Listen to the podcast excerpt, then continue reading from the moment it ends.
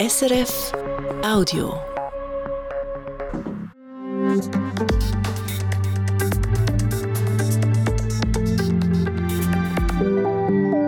Sie hören das Magazin von Regional Diagonal, wo es heute ganz viel ums Helfen geht. Um die künstliche Intelligenz zum Beispiel, die im Luzerner Kantonsspital hilft, dass Dienstpläne fürs Personal fair sind. Oder um Leute in St. Gallen, die den Frösch und Kröt helfen. Sie setzen eine Leitplanke, damit sie nicht überfahren werden auf dem Weg zum Leichplatz. Wir gehen auf Zürich, wo Leute können Götti oder Gotti von einem Stück Boden werden und so dabei helfen, dass dort nicht zu viel Güssel hat. Und auf Basel, wo eine Ad-Hoc-Band entstanden ist aus Leuten mit ukrainischen Wurzeln, die zusammen Musik machen.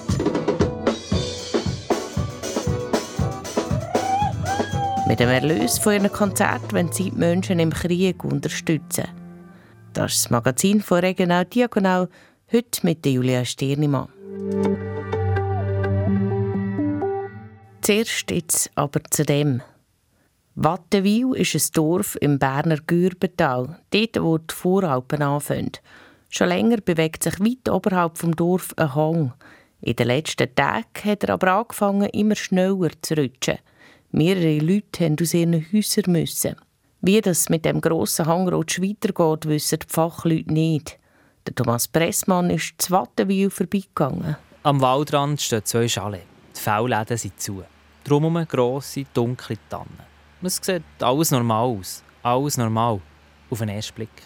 Wenn man besser heranschaut, die Wänge haben Risse. Ein Biggie, besetzte Steine ist umgekehrt, die Steine am Boden verteilt. Das Schmine im Garten ist so schräg, die Bratwürste würden runterrollen. Im Weg hat es Löcher, Risse so quer durch den Garten. Der ganze Hang rutscht ab und reißt auf, so wie auch vor den Füßen von Manuel Lichti. Es ist eindrücklich, vor allem in welcher Geschwindigkeit dass es passiert. Anfangswoche war hier noch zu und jetzt haben wir gleich, was sind das, an den breiteren Orten 10 cm, es auftut und vermutlich Ende Woche können wir schon drinstehen. Der Manuel Lichti ist der Gemeindepräsident von Wattenwil. Die Gemeinde muss in diesen Tagen viel organisieren, auch die Evakuierung von mehreren Leuten. Ein paar Häuser rutschen ab und stürzen ein. Solche, die gängbewohnt sind und auch einzelne Ferienhäuser. Den Betroffenen geht es nicht gut. Mir verreisst jedes Mal das Herz, so fast ein bisschen, wenn ich die Leute so sehe und wir nicht irgendwie besser zur Seite stehen können. Dass der Hang rutscht, ist schon länger bekannt. Wegen dem vielen Regen Anfang Winter geht es jetzt aber schnell. Zum Teil rutscht alles mehrere Meter pro Tag. Oberhalb von diesen zwei Chalets ist das Gebiet seit dieser Woche gesperrt. Bilder aus der Luft zeigen, wie der Wald aussieht wie nach einem schweren Sturm. Die Bäume liegen kreuz und quer am Boden. Waldwege gehen ins Leere, verschluckt vom instabilen Boden.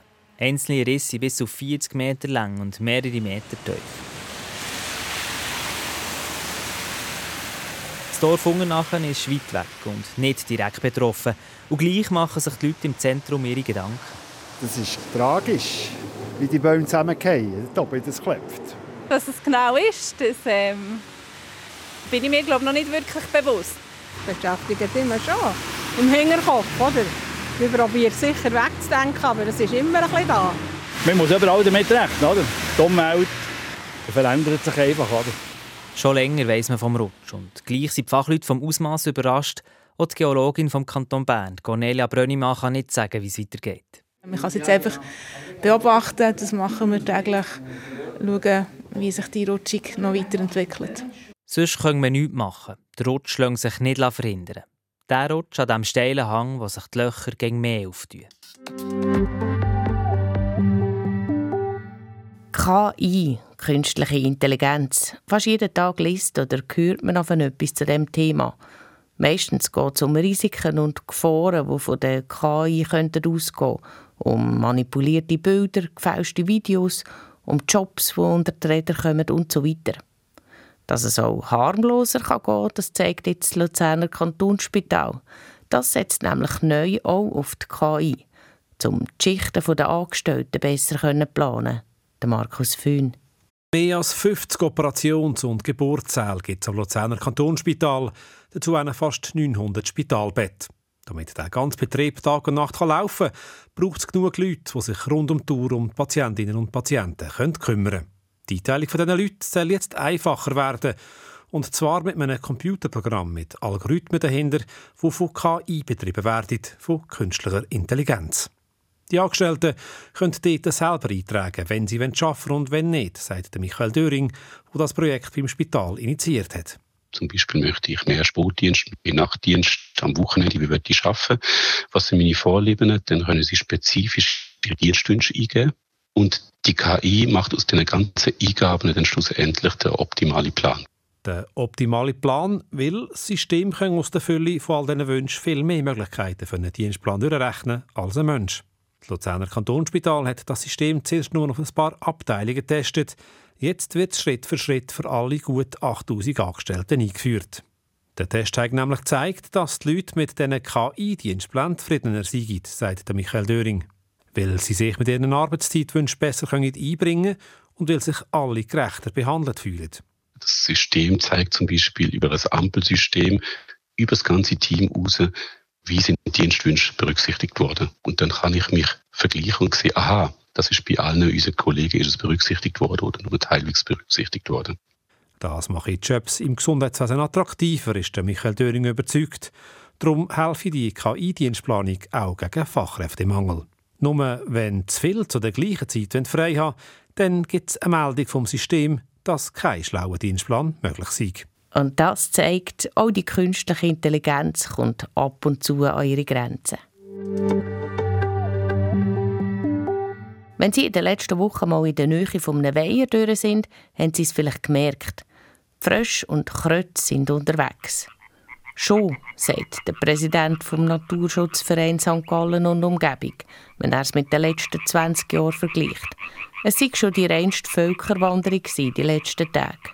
In unseren verschiedenen Gebieten sind mehrere Hunderte unterwegs. ja. Helferinnen und Helfer zu finden, um diesen Viechern über die Straße zu helfen, ist schwierig dieses Jahr.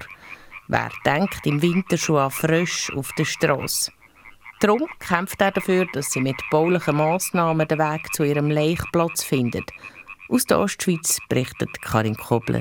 Die Frösche und Krotten. Sie wissen eigentlich genau, wo sie hin müssen, sagt Christoph Nogo, der Polizist ist und in seiner Freizeit in der Stadt St. Gallen den Fröschen und Krotten während rund drei Monaten über die Straße hilft. Der Weiher schmeckt von Kilometern. Also sie wissen exakt, wo das geboren worden sind und dort gehen sie. Auch wenn der Weiher nicht mehr wäre, was man nicht hoffen, sie finden den Weiher immer wieder. Nur gehen jetzt über die Straße statt zum Beispiel unten durch die Fußgängerunterführung. Am Stadtweiher läuft darum jetzt ein Versuch, um genau da den Frosch beizubringen. Die Stadt fängt frisch mit einer Leitplanke ab, damit sie richtig unter Führung laufen. Und die Stadtwerke schaltet in der Dämmerung in der Unterführung auch das Licht ab, weil sonst kommen sie eh nicht dort runter, sagt Christoph Noger. Der Versuch läuft ab dem Wochenende. Und dann sitze ich dort eine Stunde lang mit dem Stühle und schaue, wie sie reagieren. Ob sie es benutzen oder ob sie ganz verwirrt in andere Richtungen wieder zurücklaufen. Das Leitsystem, das später auch ein Schacht dazugehört, wo die Frösche runterfallen, wenn sie zu nahe an die Straße kommen, ist ein von mehreren Versuchen, um die Frösche in der Stadt St. Gallen in die richtigen Bahnen zu lenken. Es ist ein langjähriger Prozess. Das ist jetzt der Weltweg in den letzten 20 Jahren der dritte Anlauf, der genommen wird.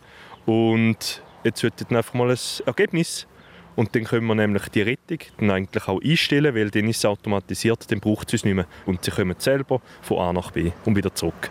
Ein Schritt weiter ist der Naturschutzverein bei der Kläranlage im Sitteren.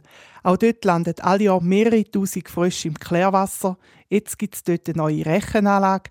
Der Christoph Nogo hat sich für eine froschgerechte Anlage eingesetzt und kommt die jetzt auch über. So dass die Frösche gerettet werden können, und zwar auch unabhängig von ihren Helferinnen und Helfern. Aber während die Frösche fast nur Ende Winter auf der Straße sind, gibt es anderes Zeugs, das zu jeder Jahreszeit rumliegt. Leere Büchsli, Zigarettenstumm oder verschnudderte Nastüchli. Es sammelt sich Senten oder anderen an auf dem Trottoir oder im Gebüsch. Ausser natürlich, es schaut jemand. So wie zum Beispiel in Zürich. Dort sind nämlich Freiwillige unterwegs auf der Straße und schauen dazu. Sie können sich melden und Götti oder Gotti werden von einem Quartier. Und dort gehen sie dann fützeln. In Zürich gibt es ein gutes Dutzend so Patenschaften. Wir sind auf eine Fötzeli-Tour mitgegangen. Dominik Steiner. Seit zwei Stunden ist der Lukas Job schon dran, ausgerüstet mit einer Greifzange, Besen und Schäufeli. Sein Kübelsack ist schon gut gefüllt. Plastik, äh, drei Königskronen, die war ziemlich resistent. Wir haben doch jetzt schon Februar. Papierli, Fötzeli, Dosen, Bierdosen, Plastik, PET-Flaschen. Dann da irgendwie so eine schöne äh, Gutzli-Packung. Kleiderbügel hat man gehabt, Gläser, ganz normal. Einfach, ja, keine Ahnung, was man so verliert halt, ja. Der Lukas Job fötzelt da rund um die Kille Guthirt im Quartier Wipkingen. Er ist Killepflegspräsident und jetzt eben auch Fötzelgötti von dem Ort. Nach dem Einsammeln sortiert der Lukas Job den Abfall so gut es geht. Ein ganzer Sack ist gefüllt mit Zigarettenstummel, das ist eigentlich auch äh, das Schlimmste. Weil so ein Stummel kann bis zu 1000 Liter Wasser verunreinigen. Immer am Samstagmorgen ist der Lukas Job zusammen mit einer Gruppe da unterwegs zum Fötzeln. Die Idee für das ist zusammen mit seiner Frau entstanden, der Rebecca Scheschik. Ich bin in London aufgewachsen und dort hat es so eine Sendung The Wombles. Das sind so kleine Tiere, die Abfall gesammelt haben. Und ich mir gedacht, das wäre so cool.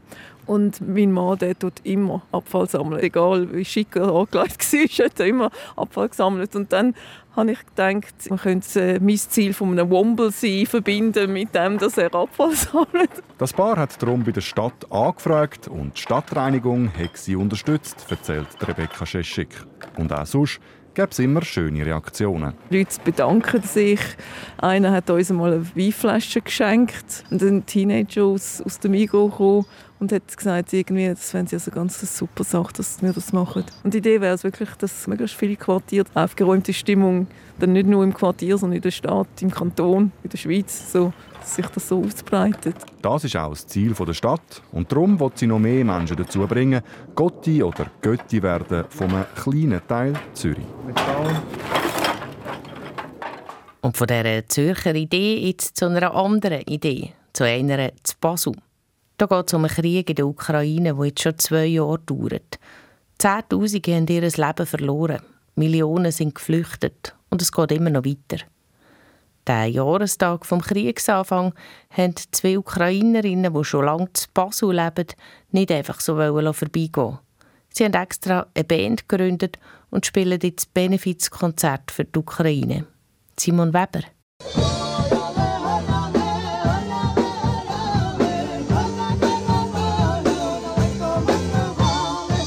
Das ist die Viasanka Band am Proben.